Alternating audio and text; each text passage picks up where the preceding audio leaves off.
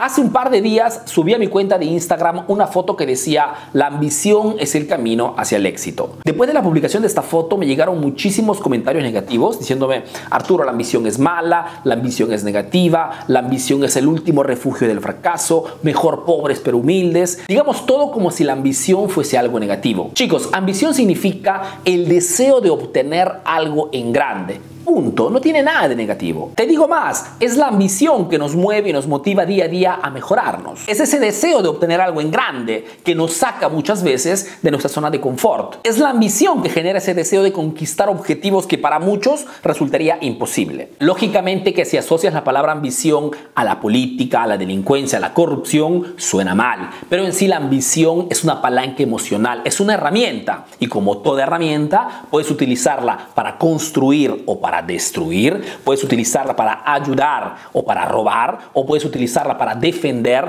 o para matar. Cada uno de nosotros utiliza sus propias herramientas como mejor cree o como mejor siente. En resumen, la ambición es un concepto, es una palanca emocional, es una herramienta. No es ni mala ni buena. Somos nosotros que le damos un significado positivo o negativo en base a cómo la utilizamos.